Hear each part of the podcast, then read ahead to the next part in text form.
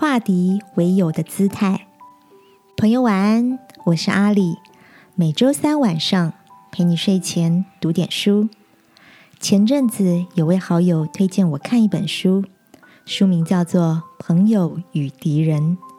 这本书是由两位知名商学院教授 Adam 与 Morris 联手合作，从心理学、经济学、神经学等社会科学的角度来探讨人们处在合作与竞争之间所产生的各种状况，并建议读者。该如何从中取得良性的平衡？在家庭、校园、职场等不同场域里，因为资源有限，加上人们爱比较的特性，难免造成竞争。但有趣的是，研究指出，手中掌握的权力大小和人们愿意分享的资源占比刚好成反比。这份报告的关键发现是。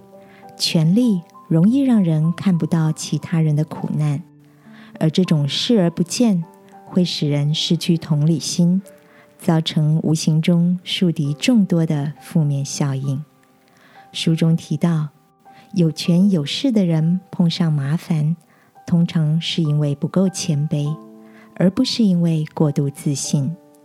如果能够在谦卑与自信之间取得平衡，就能为自己。建立良好形象，开启友谊之门，如同圣经里的箴言所说：“败坏之先，人心骄傲；尊荣以前，必有谦卑。”亲爱的，你曾经遭遇过在上位者的傲慢对待吗？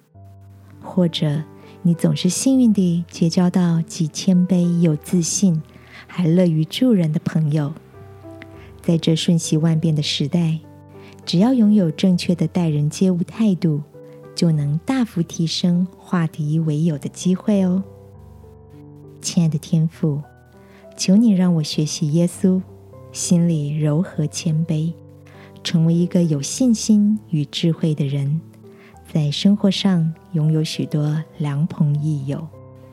祷告，奉耶稣基督的名，阿门。晚安，好好睡。祝福你，在合作与竞争之间收获满满友谊。耶稣爱你，我也爱你。